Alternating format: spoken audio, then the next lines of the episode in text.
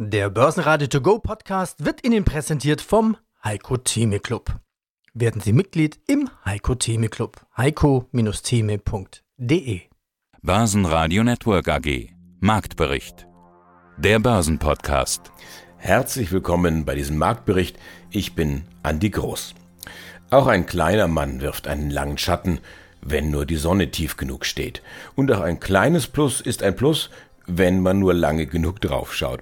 Ich habe genau das getan und erkenne ein Plus von 0,04 Prozent beim DAX und beim MDAX dann der stattliche 0,06 Prozent. Also ganz klar, Impulse Fehlanzeige, die kommen aber am Abend von der US-Notenbank Fed. Das Protokoll der jüngsten Sitzung, die sogenannten Fed Minutes, schwer vorstellbar allerdings, dass dort etwas anderes drinsteht als das, was Paul mantrahaft erzählt, nämlich die Zinsen so lange anzuheben, bis die Realzinsen positiv sind. Der Dow Jones bleibt bei leicht volatilem Handel über 34.000 Punkten. Gute Nachrichten kamen von der deutschen Industrie. Der Einkaufsmanager-Index klettert auf 46 Punkte. Das signalisiert zwar noch nicht ganz den Wachstumsbereich, könnte aber auf eine Trendwende hinweisen. Hören Sie heute Interviews von Sandra Meile, Vorständin von Fortec. Dort ist man offensichtlich unbeeindruckt von Lieferkettenproblemen und präsentiert ein Rekordjahr. Die schwarzen Sheriffs der 80er Jahre in München haben ausgedient. Heute sorgen die Wachleute von SDM für Sicherheit. Und Chef Oliver Reisinger setzt auf Wachstum. Er sagt Übernahme? Liegen schon im Bett mit einem Kandidaten, haben aber noch die Socken an. Degosa Chefvolkswirt Polleit und das neu entfachte Interesse der Zentralbanken an Gold. Jonas Enderlein, der Vorstand der Solutions AG, ist zuversichtlich, Q4 2023 wird das erste schwarze Quartal und 2024 dann ein kleines Plus. Hedgefondsexperte Markus Sievers von Apano, der Aktienfonds für Vorsichtige und ein Immobilien-Doppelpack. THG Immobilien streicht die Dividende trotz operativ starker Zahlen. Der Finanzvorstand Martin Thiel ist zerknirscht. Er sagt, die Finanzierung ist derzeit sehr, sehr schwer. Das trifft alle in der Branche. Und passend dazu Fondsmanager Wögerbauer von drei Banken Generali aus Österreich. Er schaut sich diese Immobilientitel zwar an, wartet aber noch die Bodenbildung ab. Mein Name ist Martin Thiel, ich bin Finanzvorstand der TRG Immobilien AG. Der Fokus der TRG liegt auf Akquisition, Entwicklung und Bewirtschaftung von Wohnimmobilien, vor allem im Norden und Osten Deutschland und seit der jüngsten Vergangenheit auch in Polen. Den Montagabend 1930 habe ich zwei Mails von Ihnen gekriegt. Da war ich sicherlich nicht der Einzige. Sie vermelden starke Q3-Zahlen, haben aber gleichzeitig auch die Dividende ausgesetzt jetzt fürs laufende Jahr. Über diesen scheinbaren Widerspruch möchte ich heute mit Ihnen sprechen. Da bin ich vermutlich auch nicht der Einzige. Vermutlich wollen derzeit wenige CEOs oder CFOs mit Ihnen tauschen. Also das weiß ich nicht. Ich gebe Ihnen recht, wenn man die News am Montagabend äh, gelesen hat, dann fragt man sich, Moment, das operative Geschäft läuft doch gut. Also das ist auch so. Aber wieso äh, streicht hier die Dividende? Und das beschreibt eigentlich ganz gut den Spannungsfeld, das wir im Moment insgesamt haben. Also das operative Geschäft, sowohl in Deutschland als auch in Polen, ist in der Planung, ich würde sogar sagen, etwas besser als erwartet. Aber was hat sich geändert in den letzten Monaten und Quartalen? Wir sehen ganz andere Kapitalmärkte. Wir sehen ganz andere Investmentmärkte. Etwas vereinfacht gesagt, Finanzierung am Kapitalmarkt zu bekommen, ist wahnsinnig schwer. Immobilien zu verkaufen in Deutschland ist wahnsinnig schwer. Deswegen haben wir gesagt, wir müssen jetzt handeln. Wir müssen vielleicht einen tendenziell konservativeren Weg einschlagen. Und das, was wir machen können, ist unseren eigenen Cashflow ähm, zu steuern. Und das hat jetzt eben auch die Entscheidung beeinflusst, die Dividende fürs nächste Jahr auszusetzen. Diese Situation, die jetzt zu dieser Entscheidung geführt hat, fußt ja auf genau dieser Frage, die ich auch allen Kollegen von Ihnen stelle in Interviews wie diesen. Was bedeutet diese neue Zinslandschaft für eine Branche, die stark von den Finanzierungskosten abhängt? Und mantrahaft höre ich bislang, alles kein Problem, haben wir alles im Griff. Offensichtlich ist es doch ein Problem. Den Satz würden Sie von uns nicht hören.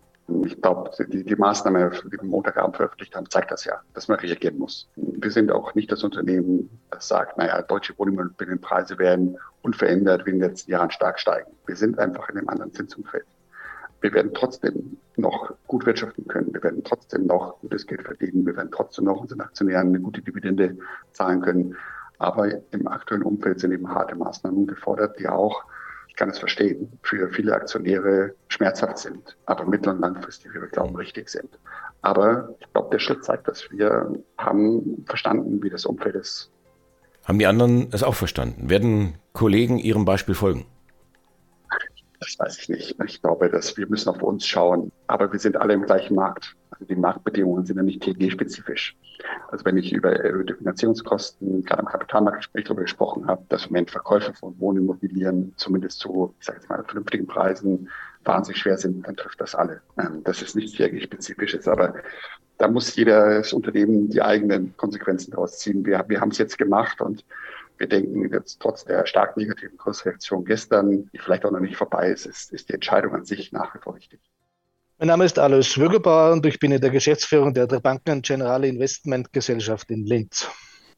Ich höre immer wieder, ja, die Zinsen, die werden so stark angehoben, dass es wirklich wehtun wird.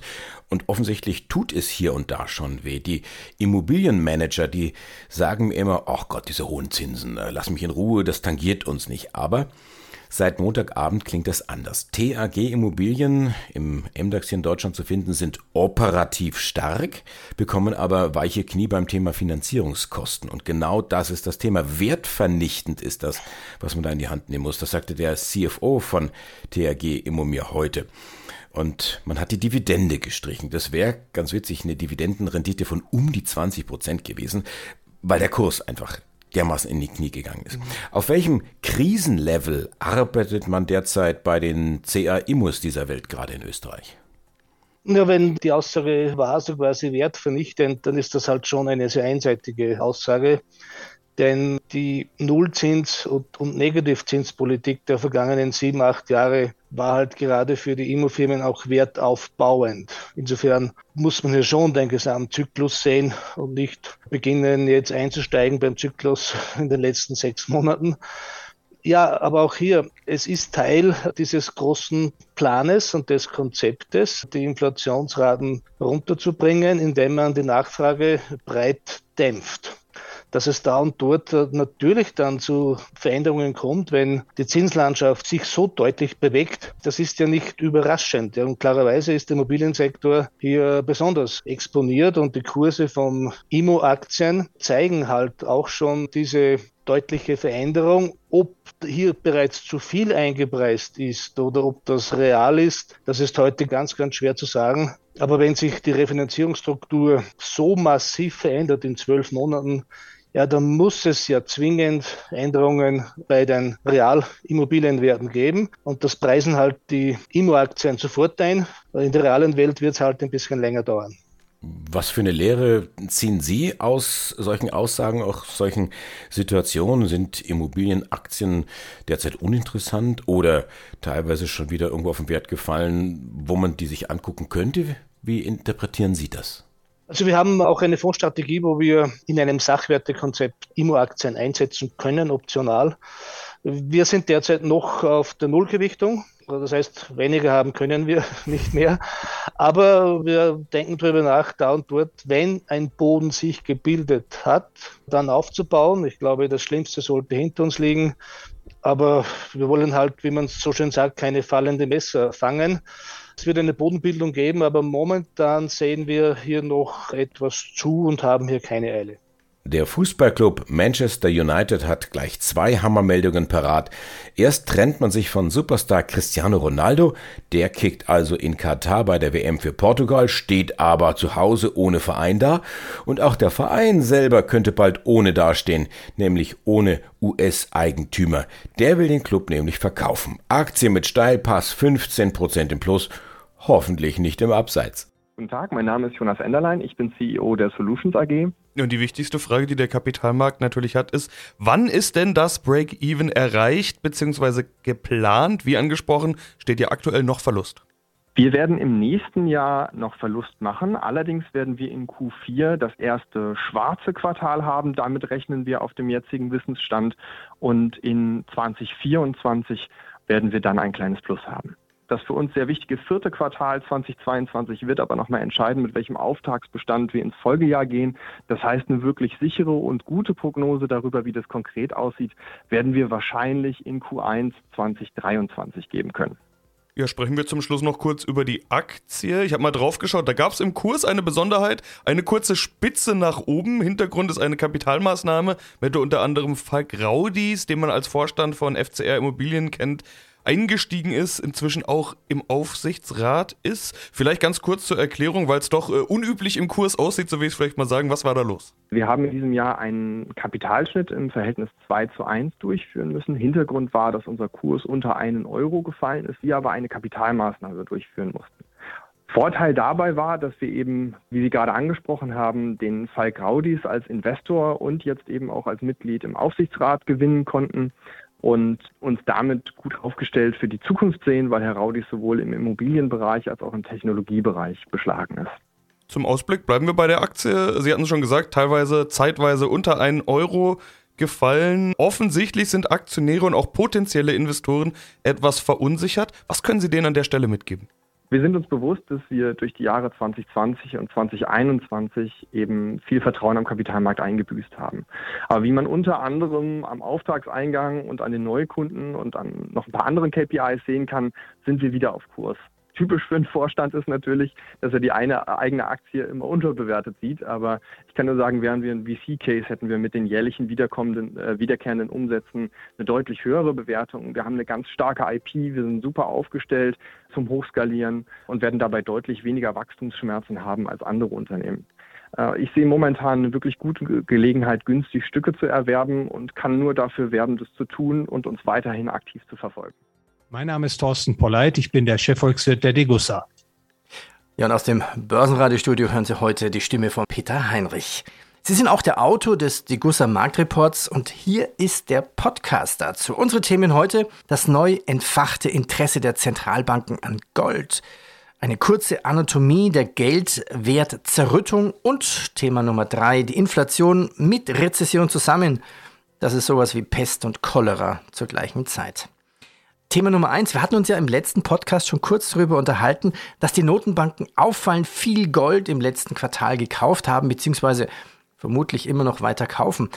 Heißt das jetzt selbst, dass selbst Zentralbanken ihrem eigenen erschaffenen Geld nicht mehr trauen? Also dem Papier oder wie das so offiziell heißt, dem Fiat-Geld nicht mehr trauen? Im vergangenen Quartal waren die Käufe der Zentralbanken international tatsächlich auf einem Rekordniveau. Allein vom ersten bis zum dritten Quartal wurden etwa 673 Tonnen gekauft. Und das war die größte Kaufmenge seit dem Jahr 1967. Also das lässt natürlich schon aufhorchen. Es lässt auch aufhorchen, dass es insbesondere nicht westliche Zentralbanken waren, die Gold gekauft haben. Also beispielsweise die türkische Zentralbank mit etwa 31 Tonnen, die Zentralbank von Usbekistan mit 26 Tonnen. Und interessanterweise lässt das World Gold Council, das diese Zahlen veröffentlicht hat, es offen, welche Zentralbanken denn noch auf der Käuferseite standen. Denn äh, schließlich erklären die genannten Käufe ja bei weitem nicht das gesamte Kaufvolumen. Und Sie haben schon, denke ich, das Richtige ausgesprochen, Herr Heinrich. Dahinter verbirgt sich vermutlich eine wachsende Skepsis vieler nicht westlicher Zentralbanken gegenüber den westlichen Währungen. Also insbesondere eine Skepsis gegenüber dem US-Dollar. Woher weiß man eigentlich, wer Gold kauft und welche Zentralbanken das hauptsächlich sind? Sie hatten vorhin einen Namen genannt. Ist das Vermutung oder sind es ganz offizielle Statistiken, die man dann irgendwo schwarz auf weiß nachlesen kann?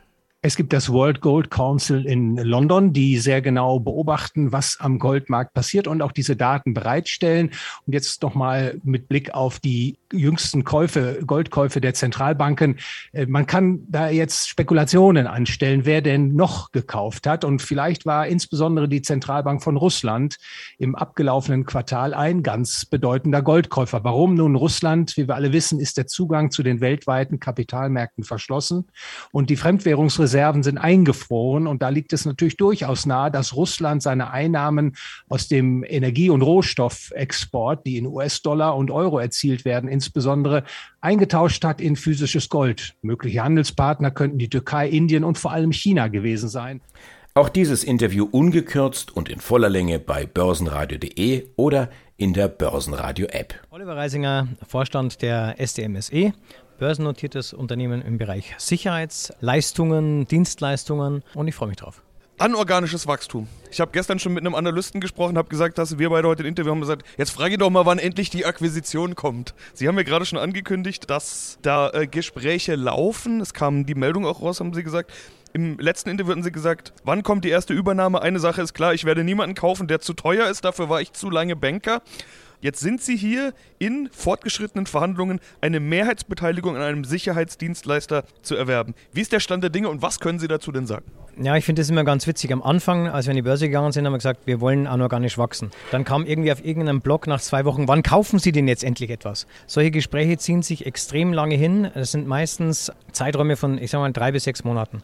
Wir haben uns in den letzten über einem Jahr 18 Unternehmen angeschaut und die waren, wie gesagt, entweder zu teuer oder von der Qualität her nicht so, wie wir es wollten. Mit dem Unternehmen bin ich rausgekommen und habe zu meinem, zu meinem M&A-Berater gesagt, da sieht sogar die Kleiderkammer so aus wie bei uns.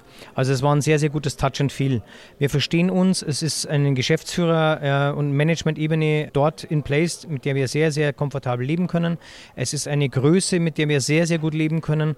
Und die Gespräche sind so, dass wir, ich sag mal, wir liegen schon im Bettchen. Vielleicht hat noch einer die Socken an. Ich muss mich beeilen, das Interview zu schneiden, sonst ist die Ad-Hoc-Meldung schon raus. Oh, Ad-Hoc-Meldung ist schon draußen. Nein, wie gesagt, wir haben uns lange Zeit gelassen und wie der Teufel so will, jetzt ist es nicht nur äh, sag mal, diese Ad-Hoc-Meldung, sondern wir werden natürlich weiterhin akquisitiv unterwegs sein. Und es gibt jetzt, sagen wir mal, nochmal im ersten Quartal sicher den ein oder anderen Unternehmen außerhalb der Metropolregion vielleicht auch, den wir uns anschauen. Ah, die Metropolregion wackelt, höre ich darauf. Uh, naja, es gibt ja auch noch andere Metropolregionen. Nein, wir haben am Anfang gesagt, dass wir uns äh, sehr, sehr stark auf diese Metropolregion München konzentrieren.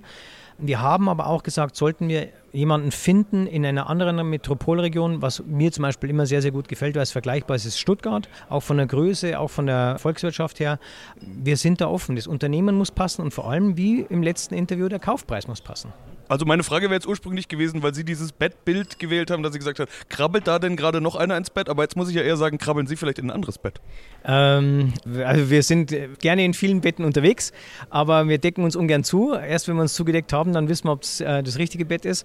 Es krabbelt in dem Markt immer jemand anders mit ins Bett, um bei dem Bild zu bleiben.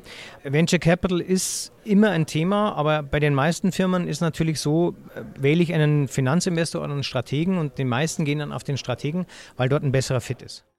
Ja, mein Name ist Markus Sievers, bin geschäftsführender Gesellschafter von Apano und auch bei uns in dem Portfolio Management hauptverantwortlich. Also schauen wir uns den Apano Börsenstimmungsindex, den APX, mal genauer an. Man kann sich das so vorstellen wie so ein bisschen eine Uhr. Ganz links im roten Bereich, da ist die pessimistische Ecke. Dann wird es etwas in der Mitte neutraler. Das haben sie mit Farben Richtung wie eine Ampel definiert, Richtung genau. Gelb. Und dann wird es immer grüner, grüner und dann richtig Richtung Optimismus, wenn die Zuversicht schon weicht, Richtung optimistische Börsenstimmung, wird es dann richtig schön dunkelgrün. Wie fassen Sie diese Daten zusammen? Und es ist im Prinzip vier, fünf Stufen, Optimismus, zuversichtlich, Neutralität und Pessimismus. Es ist, wenn man sozusagen die Motorhaube öffnet, dann sind darunter 17 Indikatoren, die wir messen. Und die sind wirklich sehr einfach. Und da haben wir auch ähm, bewusst Wert drauf gelegt, weil es gibt ja extrem komplexe Methodiken und man kann sich Fundamentaldaten über die ganze Welt anschauen und die werden dann teilweise monatlich in Rhythmen auch aktualisiert und es dauert dann immer, bis man Veränderungen hat. Und zum Beispiel, ein schönes Beispiel ist auch Corona oder Ukraine-Krieg. Das waren natürlich Dinge, die man in Fundamentaldaten erstmal gar nicht erkennt oder vielleicht viel zu spät. Und was wir machen ist, wir haben zwei Welten, das kann man bei uns auf der Website auch nochmal sehr detailliert nachlesen. Also diese 17 Indikatoren sind in zwei Welten zusammengefasst. Das eine ist Risk-On. Unter Risk-On sind klassische Indizes, DAX, Stock 600, S&P, China Composite, äh, also quasi der chinesische Aktienmarkt, der Nikkei, Kupfer, um die Rohstoffseite abzubilden, aber auch Anleihenseite, Italien, Spanien, Emerging Markets. Das sind also diese, all diese Märkte sind Märkte, die gekauft werden und steigen, wenn die Stimmung gut ist. Also wenn die Investoren bereit sind, Risiko einzugehen, deswegen Risk On. Und wenn die technische Situation, also mit anderen Worten, ob die statistisch in einem Aufwärtstrend liegen, über wichtigen Kursmarken liegen, wenn das alles im Positiv abgehakt werden kann, dann sozusagen ist der Stimmungsindex grün. Mein Name ist Sandra Meile. Ich bin CEO von der Fortec Elektronik AG, seit 2017 äh, im Vorstand und seit 2020 Vorstandsvorsitzende. Und wir treffen uns auf der MKK, Münchner Kapitalmarktkonferenz. Fortec ist, wie ich gelesen habe, führender Anbieter von Einzelkomponenten und Systemen in den Bereichen Display Technology, Embedded Systems und Power Supplies. So beschreiben Sie es. Wir wollen das gleich noch so füllen, dass die Investoren entweder zu Hause oder auch hier auf der MKK das alles gut verstehen. Wir wollen die Chance mal nutzen und über ihre Produkte und Technologien sprechen. Display Technologies, das ist, glaube ich, einigermaßen eindeutig. Da geht es um Displays. Sie fassen den Display- und Embedded-Computer-Bereich zusammen zum Bereich Datenvisualisierung, habe ich gesehen. Also es geht um Displays, Monitore, das ist klar, aber was genau bieten Sie da an? Was ist Datenvisualisierung? In der Datenvisualisierung haben wir zum einen Embedded-Produkte, zum anderen Display-Technik, dann das ganze Thema Industriemonitore. Und es geht hier nicht nur um Einzelkomponenten, zum Beispiel im Industriemonitor vereinbaren wir mehrere Produkte in einer Lösung und da gibt es dann auch ein Netzteil drin oder eine Grafikkarte und ein Display und gegebenenfalls auch eine Assemblierung, ein Bonding-Dienstleistung, was wir hier alles mit reinpacken. Und das ist eigentlich unser Wachstumspotenzial auch für die Zukunft in diesem Segment Datenvisualisierung. Wenn ich richtig verstehe, geht es da am Ende auch um Automatisierung und das ist ja irgendwie ein übergeordneter Trend. Worauf ich hinaus will, wie läuft das Geschäft dort? Das Geschäft läuft ganz gut, bescheiden wie wir sind.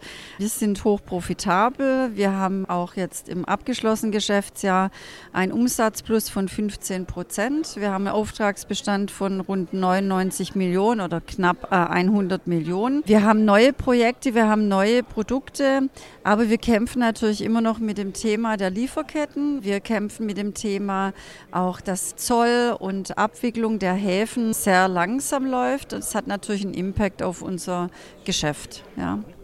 Das andere Segment will ich auch noch ansprechen, Power Supplies. Da geht es um Stromversorgung. Das ist ja ein Thema, das gerade irgendwie in aller Munde ist. Welche Rolle spielen Sie da? Ja, Stromversorgungen. Wir haben ja DC-DC-Wandler oder AC-DC-Wandler. Man darf das nicht verwechseln mit dem jetzt sehr oft gebrauchten Wort der Stromversorgung, sondern wir sind in Applikationen, sei es stationär oder auch mobil, je nachdem, also dann DC, äh, DC oder AC-DC-Wandler. Und da haben wir auch viele neue Projekte, auch im E-Mobility-Bereich. Und wir versuchen natürlich auch im Bereich Sicherheitstechnik durch entsprechende bestehende Partner und durch eigene Entwicklungen, sage ich mal, in diesem Wachstumsmarkt weiterzuwachsen. Einen schönen Feierabend. Machen Sie es gut.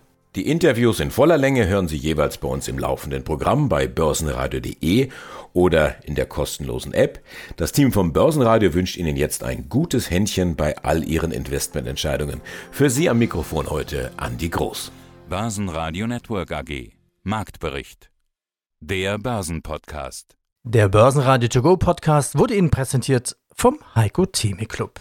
Werden Sie Mitglied im Heiko Theme Club. heiko-theme.de